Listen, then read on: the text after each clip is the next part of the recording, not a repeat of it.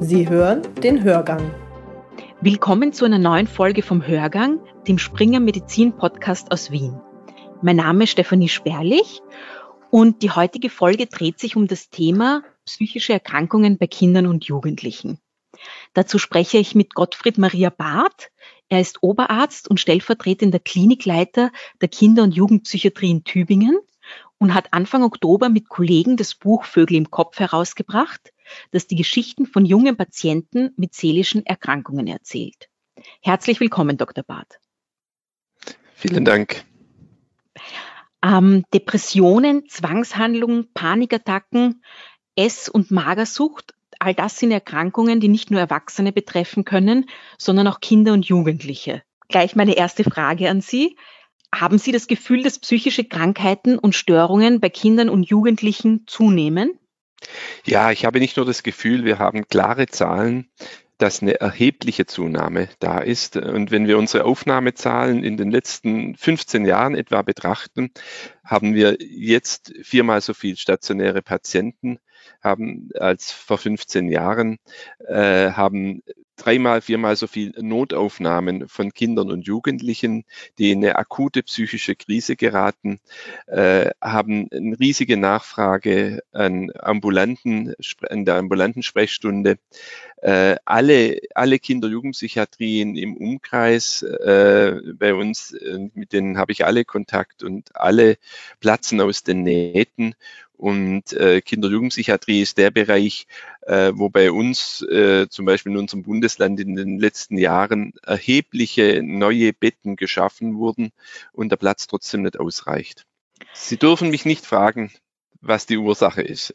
Habe ich gerade überlegt, ob ich das, ob man da, aber ja, haben Sie eine fragen, Vermutung, fragen was die Ursache? Wir, wir können es nicht nachweisen. Genau kann es niemand sagen. Aber es sind sicher mehrere Faktoren, die eine Rolle spielen. Äh, ein Faktor ist aus meiner Sicht, dass die Anforderungen an uns, an junge Menschen, an Kinder und Jugendliche in unserer Gesellschaft heute enorm groß sind. Also wenn ich zurückdenke in meine Kindheit, da war alles viel einfacher. Äh, gut, es gab vielleicht festere Regeln, aber das erleichtert es vielleicht in der Jugend. Heute ist es so komplex und mit den ganzen Informationen über den Medien, mit den Erwartungen, äh, was sie alles erfüllen wollen. Ich glaube, die Belastung für Kinder und Jugendliche ist heute erheblich größer als früher. Es kommt dazu, dass viele Familien belastet sind. Es sind äh, viele Familien dann zerbrochen. Es sind die Eltern unter beruflicher Belastung. Wir, wir erleben das selber in unseren Berufen. Äh, die, die Schlagzahl wird höher. Die Belastung in den Berufen ist heute höher als früher. Man muss überall effizienter sein. Und im Endeffekt geht das an Ressourcen für die Familie, denke ich, verloren. Und ein dritter Punkt, der sicher eine Rolle spielt, dass wir inzwischen etwas aufmerksamer geworden sind auf Nöte von Kindern und Jugendlichen. Man muss klar sagen, dass wir vielleicht vor 15, 20 Jahren viele, viele Kinder und Jugendliche, die depressiv waren, einfach übersehen haben. Die haben sich nicht laut gemeldet, die haben nicht groß gestört, die waren ja brav und ruhig, aber haben sehr gelitten. Äh, heute sind wir da besser und erkennen das und vor allem erkennen das, bevor eine Katastrophe eintritt, bevor vielleicht ein Suizid eintritt. Äh, und insofern ist es natürlich äh, positiv, dass wir das besser merken wie früher. Aber wie viel der, der einzelne Faktor jetzt dazu beiträgt, dass unsere Patientenzahlen so enorm gestiegen sind, das kann kein Mensch im Moment beantworten. Sie haben eben äh, mehr als 60 Geschichten von ehemaligen Patienten aus der Kinder- und Jugendpsychiatrie und auch von deren Angehörigen gesammelt und zu einem Buch zusammengetragen, nämlich das Buch heißt Vögel im Kopf. Wie kam es zu der Entstehung von dem Buch? Das ist eine lange Geschichte äh, und die fängt schon vor über 15, vielleicht gar 20 Jahren an, als wir eine Patientenzeitschrift äh, gegründet haben, die die Patienten selber als Labyrinth bezeichnet haben und das IR, IRR in der Mitte und sie da Beiträge geschrieben haben. Und da haben wir fast jedes Jahr eine Ausgabe herausgebracht und irgendwann fanden wir auch diese Texte sehr wertvoll, dass die nicht bloß in diesen Zeitschriften liegen. Dann war eine zweite Idee, wir müssen, wir müssen informieren über psychische Erkrankungen. Wir müssen ähm, in der Bevölkerung informieren, dass es weniger stigmatisiert ist, dass auch früher erkannt wird, wenn Jugendliche in Not sind.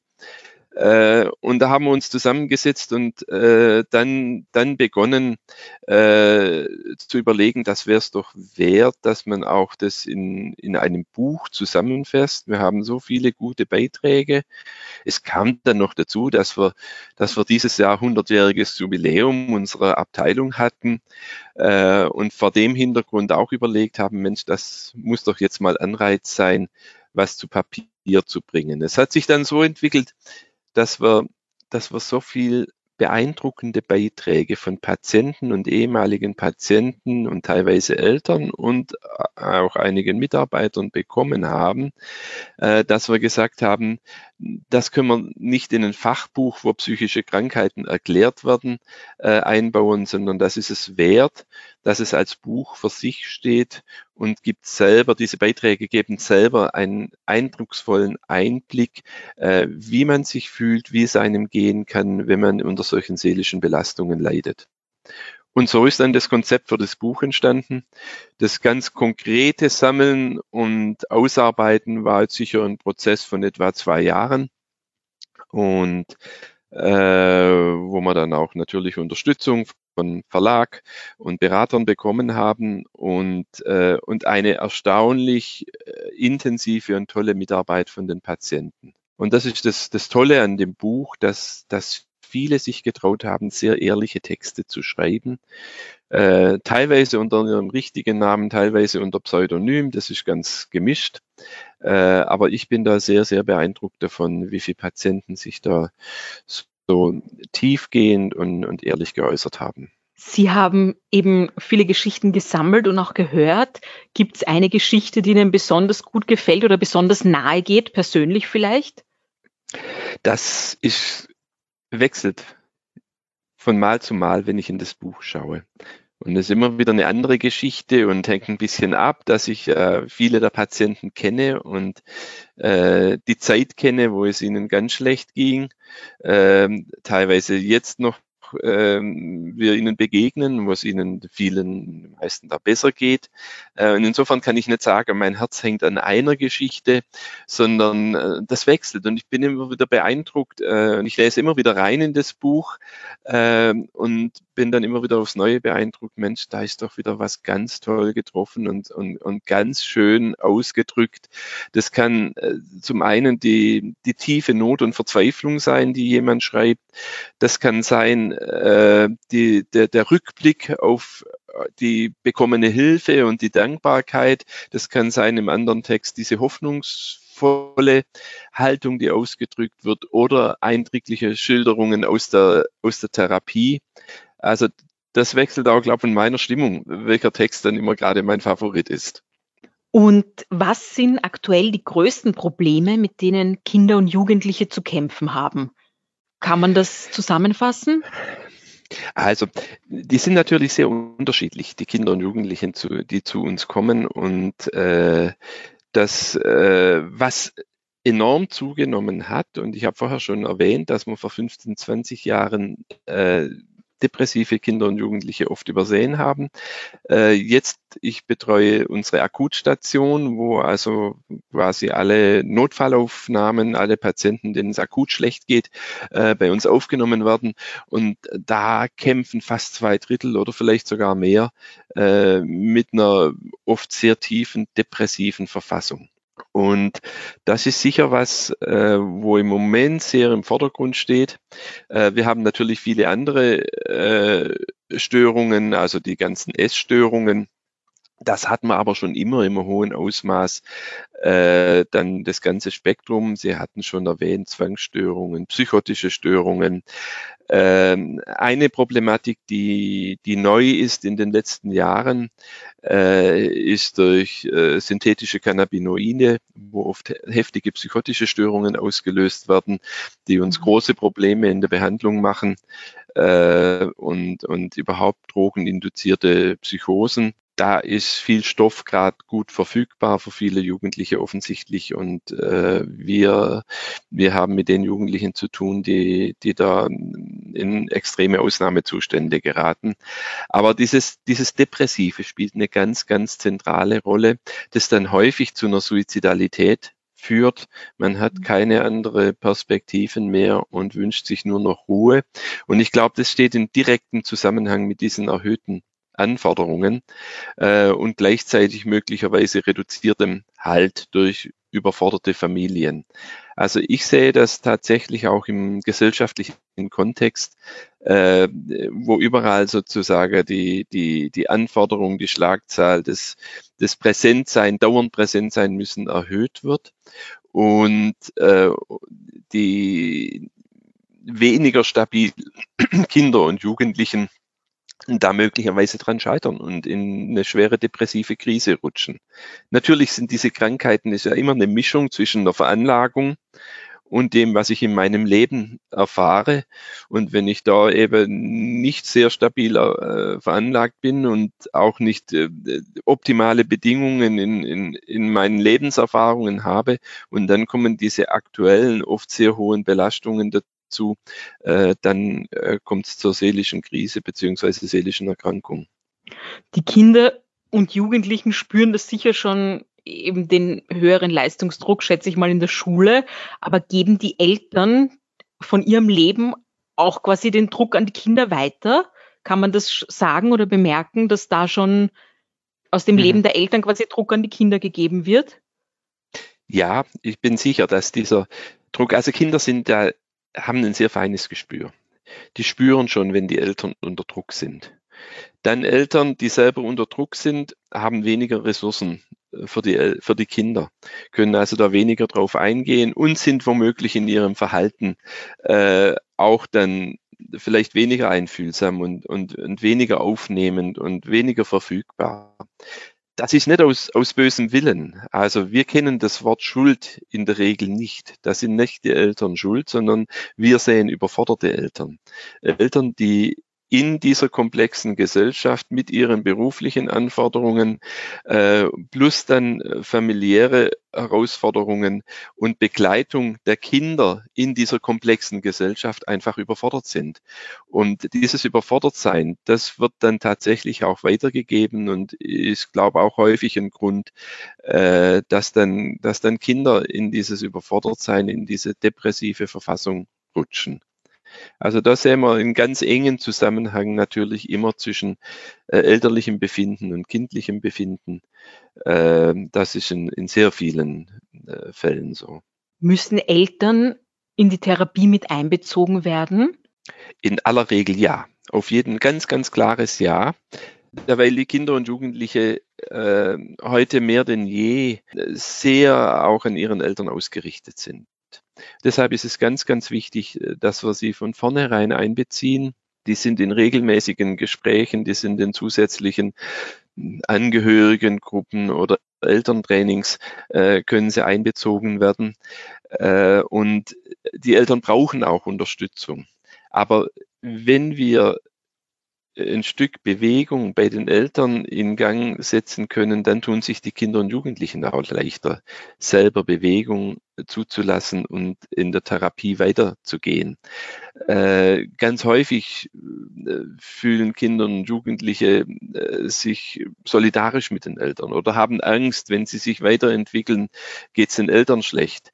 Deswegen ist es so wichtig, dass man parallel arbeitet, dass Kinder und Jugendliche im besten Fall sehen können, den Eltern geht es auch besser oder es entwickelt sich was bei den Eltern äh, in diese Richtung und äh, dann bekommen sie selber die Freiheit, dass es ihnen auch besser gehen darf und dass sie sich entwickeln dürfen. Und wir haben dann manchmal Problematiken, zum Beispiel so ein, so ein neueres Bild ist ja dieser ganz exzessive Medienkonsum, der manchmal in, in ein suchtartiges oder eine wirkliche Mediensucht äh, gleiten kann, äh, wo natürlich die betroffenen Süchtigen oft wenig Motivation haben, selber was zu ändern, weil sie wollen lieber in den Medien sein. Und da behandeln wir manchmal Eltern allein und machen Angebote für die Eltern, wo sie selber dazu lernen, ihre Kommunikation zu ändern, das Ganze zu verstehen, warum die Kinder äh, das so machen, wie sie es machen, äh, bis hin, dass sie lernen, sich selber Gutes zu tun. Und wenn es den Eltern besser geht, dann ist das oft Anstoß für die Kinder und Jugendliche, dass dann auch was in Bewegung kommt. Also Eltern sind ein ganz wichtiger Teil. Allerdings ist es immer wichtig, dass Kinder und Jugendliche merken, äh, dass wir nicht primär die Eltern therapieren. Also, dass wir sie primär natürlich ernst nehmen in ihrer Situation. Jugendliche sind sehr empfindlich. Wenn die das Gefühl haben, wir sind nur verlängerter Arm der Eltern, dann habe ich große Probleme, äh, dass da eine therapeutische Beziehung wirklich entsteht, sondern das ist die andere Seite. Primär sind die Kinder und Jugendlichen, aber wenn es irgendwie geht, ist die begleitende Arbeit mit den Eltern sehr, sehr hilfreich und wir versuchen das immer, das zu erreichen. Sie haben auch selbst, also zurück zu Ihrem Buch, Sie haben auch selbst ein Kapitel ja. in dem Buch verfasst. Worum geht's da? Was beschreiben ich hab Sie? Sogar, ich habe zwei Kapitel geschrieben. Tatsächlich. Okay. Äh, eines, äh, die sind sehr gegensätzlich. Äh, äh eines davon, äh, da geht's äh, eigentlich so den Ablauf im Leben eines Oberarztes. dann nehme ich es so ein bisschen auf die leichte leichte Art und Weise und, äh, und schildere so Gedanken, die im Laufe des Tages entstehen, vom Aufstehen bis zum ins Bett gehen und äh, wie toll meine Arbeit ist und wie, wie schwierig, äh, wie viel herausfordernder äh, die Präsenz in der Familie ist und mit pubertierenden Töchtern ist, als das, was ich in der Arbeit habe. Und äh, ich habe den schönsten Beruf auf der Welt, den es gibt. Äh, und äh, dementsprechend kriege ich natürlich daheim das auch dann irgendwie gesagt, äh, dass ich dann abends müde bin und so weiter. Und äh, meine Familie ist da immer sehr ehrlich und dementsprechend gehe ich dann aber wieder gern zum Arbeiten morgens. Also das ist ja ein Text, wo das so, ja, äh, es ist mal insofern auch ein wichtiger Text, um zu zeigen, es ist nicht alles nur bierernst und traurig, sondern äh, Arbeit hier und Kinder-Jugendpsychiatrische Arbeit äh, muss aus meiner Sicht was ganz Lebendiges sein, wo auch Spaß und Freude seinen Platz hat. Und den zweiten Text, der, ähm, den ich geschrieben habe, da geht es um Stigmatisierung, um Stigma. Und das ist eben ein ganz großes Anliegen und das ist eigentlich auch das Anliegen des Buches. Äh, psychische Erkrankungen haben äh, immer noch eine gewisse Stigmatisierung. Man gibt es ungern nach außen zu. Äh, wir haben immer noch manchmal Probleme, dass Eltern äh, das in ihrem Umfeld nicht sagen wollen, dass das Kind in psychiatrischer Behandlung ist, in der psychiatrischen Klinik ist, was natürlich den Druck noch weiter erhöht und das alles schwieriger macht. Äh, und es ist, es ist ein Problem, das einfach zu sehr außen, draußen vorgehalten wird. Und äh, da will ich in dem Text aufzeigen, dass man eigentlich das Gegenteil gerechtfertigt wäre. Weil wir haben hier ganz tolle Kinder und Jugendliche mit ganz tollen Fähigkeiten und die vielleicht den nicht auffälligen Kinder und Jugendlichen eines voraus haben, dass sie das anerkennen, was für Probleme sie haben, dass sie nicht bloß drüber wegsehen, sondern sich dem stellen. Äh, und das versuche ich ein Stück weit in dem Text herauszuarbeiten, dass eigentlich ähm, diese Stigmatisierung äh, völlig zu Unrecht geschieht und äh, dass man sie eigentlich ins Gegenteil äh, verdrehen, verkehren müsste, dass es eine besondere Auszeichnung ist, eine psychiatrische Behandlung oder psychotherapeutische Behandlung mitzumachen und dass es kein Makel ist. Das ist ein schöner Ansatz, ja. Ähm, welchen Einfluss bzw. welchen Einfluss hat die soziale Herkunft bei psychiatrischen Problemen, beziehungsweise hat sie einen Einfluss? Also, die psychiatrischen Probleme, diese psychischen Belastungen gibt es in allen Schichten. Es gibt äh, keine große Schichtspezifität. Wir haben Patienten gemischt aus allen Schichten, also keine, keine gesellschaftliche Schicht, keine gesellschaftliche Gruppierung äh, ist ganz besonders belastet äh, bezüglich Erkrankungen, psychischer Erkrankungen von Kindern und Jugendlichen oder ist gefeit davor. Das ist mal, äh, finde ich, ganz, ganz wichtig. Wir haben auch von den, von den Erkrankungsarten äh, keine direkte gesellschaftliche Schichtspezifität. Äh, Wir haben natürlich Essstörungen, das sind meistens eher äh, intelligente äh, Kinder und Jugendliche. Wir haben bei bestimmten Verhaltensstörungen vielleicht ein Schwergewicht von Kindern und Jugendlichen, äh, die, die eher in der, in, der, in der Schulbildung eher am anderen Ende liegen aber in der, von der Herkunft und von den äh, sozialen Schichten und sozialer Herkunft äh, haben wir kein Schwergewicht. Das heißt, dass, dass eben auch gut situierte Familien, äh, Eltern, denen es gut geht, in, in guten Berufen arbeiten, dass die nicht davor gefeit sind. Und auf der anderen Seite auch, dass sie es nicht als Makel ansehen müssen, wenn ihr Kind psychisch belastet wird oder, oder krank psychisch krank wird. Äh, ich habe vorher ja schon gesagt, es ist die Mischung aus so vielen Einflussfaktoren. Äh, man ist als Eltern nie schuld an der Erkrankung. Und wir haben natürlich das, die andere Tatsache auch, dass wenn eine Familie unter schwierigen sozialen Bedingungen lebt, äh, große finanzielle Belastungen hat, dass das natürlich äh, auch Belastung für die Kinder ist, dass das das Risiko äh, sicher eher erhöht, dass auch eine psychische Erkrankung von Kindern da ist. Aber äh, Fakt, bei den Patienten, die wir in der Klinik haben, haben wir kein Schwergewicht auf bestimmte soziale Schichten. Die aktuelle Lage mit Corona verschärft die, die psychischen Probleme bei Kindern und Jugendlichen? Ja, das ist ein viel diskutiertes Thema zurzeit. Wir waren darauf eingerichtet, dass wir bei dem Lockdown März, äh, dass wir überschwemmt werden mit Patienten. Was geschah? Das Gegenteil. Äh, meine Akutstation war über sechs, acht Wochen halb leer. Die ist sonst immer voll oder überfüllt. Aber es kamen keine Patienten. Ich bin mir sicher, dass es nicht primär eine Scheu vor Klinik war, wegen Ansteckungsbedenken oder sowas, weil die Patienten, die zu uns kommen, die kommen zu uns, weil es nicht mehr funktioniert, weil die Eltern am Ende sind, weil es so heftige Auseinandersetzungen gibt, äh, dass die Polizei gerufen wird, weil so starke Suizidalität ist, dass man Angst haben muss ums Kind. Äh, also die, die in Not kommen, die kommen zu uns. Aber die Not war offensichtlich zunächst geringer. Und ich glaube, äh, dass vielleicht ein Grund sein kann, dass Eltern mehr Zeit hatten für ihre Familien, weil sie im Beruf nicht mehr so involviert waren. Also dass dieser Lockdown erstmal keine massive Belastung für die meisten Kinder und Jugendlichen war. Bei ein paar hat sich die Belastung erhöht, indem sie dann nur noch auf Medien ausgewichen sind, wobei diese Mediennutzung der Kinder und Jugendliche die ja viel stärker ist, wie teilweise bei Erwachsenen, ihnen ja geholfen haben, hat. Die Kinder und Jugendliche, die blieben weiterhin in Kontakt, auch wenn sie nicht mehr in die Schule gehen konnten. Die waren nicht isoliert, sondern die waren, ich konnte es bei meinen eigenen Kindern beobachten, die waren intensivst in Kontakt mit ihren Mitschülern, halt nicht über Präsenz, sondern über die Medien.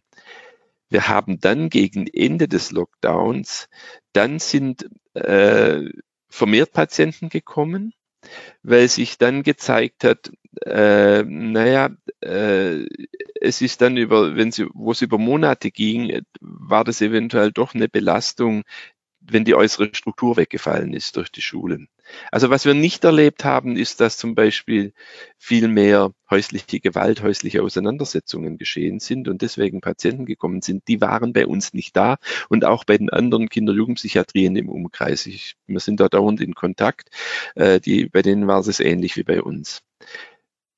Mit der Zeitdauer der Belastung hat man gemerkt, dass der schulische Rahmen, dass dieses, diese äußere Struktur doch für Kinder oft hilfreich ist und das Wegfallen auf Dauer zur Belastung wurde und bei manchen Kindern dann eben auch noch eine große Belastung war, als sie wieder in die Schule gehen sollten, weil sie Angst haben vor diesen sozialen Herausforderungen. Schule ist ja nicht nur Lernen, sondern insbesondere auch viel soziales Lernen und viele Kinder und Jugendliche, die seelisch nicht so stabil sind, für die ist ein Schulalltag auch seelisch und sozial eine Herausforderung.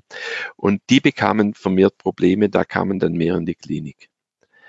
Und jetzt läuft es aber, kann man sagen, seit sicher seit äh, zwei bis drei Monaten, zumindest seit Juli, wieder ganz im Normalmaß, äh, ohne dass wir sagen könnten, das sind jetzt wesentlich mehr oder weniger als früher. Abschließend wollte ich Sie noch gern fragen. Sie haben es vorher schon angesprochen, dass es eben immer noch ein großes Stigma bei psychischen Erkrankungen gibt. Ähm, genau, ich wollte noch mal fragen, was kann man dagegen tun, dass dieses Stigma aufgelöst wird oder weniger wird? Also, ich glaube, jeder kann etwas dafür tun, indem er ehrlich ist. Wenn wir ehrlich äh, über unsere seelische Befindlichkeit äh, reden können, äh, dann machen wir es den Menschen, die aus irgendwelchen Gründen in eine schwerere seelische Belastung gekommen sind, leichter, sich rechtzeitig Hilfe zu holen. Und äh, wir holen damit das ganze Thema seelischer Befindlichkeit äh, aus dieser Tabu-Ecke. Ich glaube, es ist natürlich was anderes, ob ich einen, einen Schnupfen habe oder, oder eine Grippe habe oder denke, äh, okay, ich habe eine Depression. Fälschlicherweise denkt man, dass das was anderes ist. Ja, beim Schnupfen, bei der Grippe ist es irgendein Virus oder, oder womöglich Bakterium äh, und das ist dann Schuld und das habe ich mir geholt. Und bei der, bei der Depression, da denken viele noch, ah, da hat man selber mit Schuld oder das Umfeld hat Schuld. Äh, und wir haben nicht gelernt, äh, dass wir oft oder in der aller Regel gar nicht sagen können, wie es zu der Erkrankung kommt, dass da äh, neurologische, auch biologische Prozesse ablaufen und es trifft einen die Depression, ohne dass irgendjemand was dafür kann. Also das trifft einen ebenso wie einen auch eine Grippe oder einen Schnupfen äh, trifft. Äh, wenn wir das lernen würden und dann noch lernen würden, ja, man kann das auch wirklich behandeln, es gibt Hilfe, ähm, dann hätte, könnte man es aus dieser Tabu-Ecke rausholen.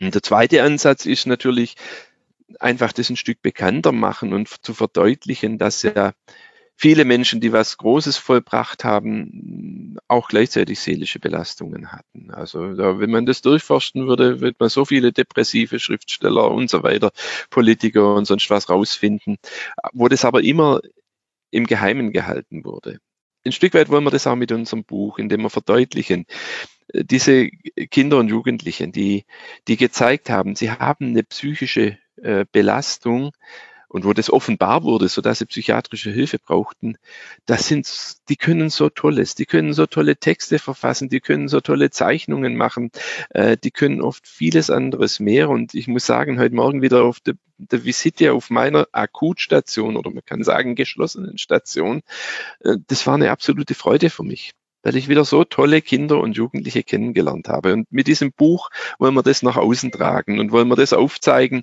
dass das, äh, dass da was Tolles verbunden ist. Und äh, ja, das ist unser Beitrag. Wir versuchen durch viele Vorträge, wir versuchen äh, Eltern den Mut zu geben, das nach außen zu zeigen, äh, wenn sie solche Hilfe gebraucht haben.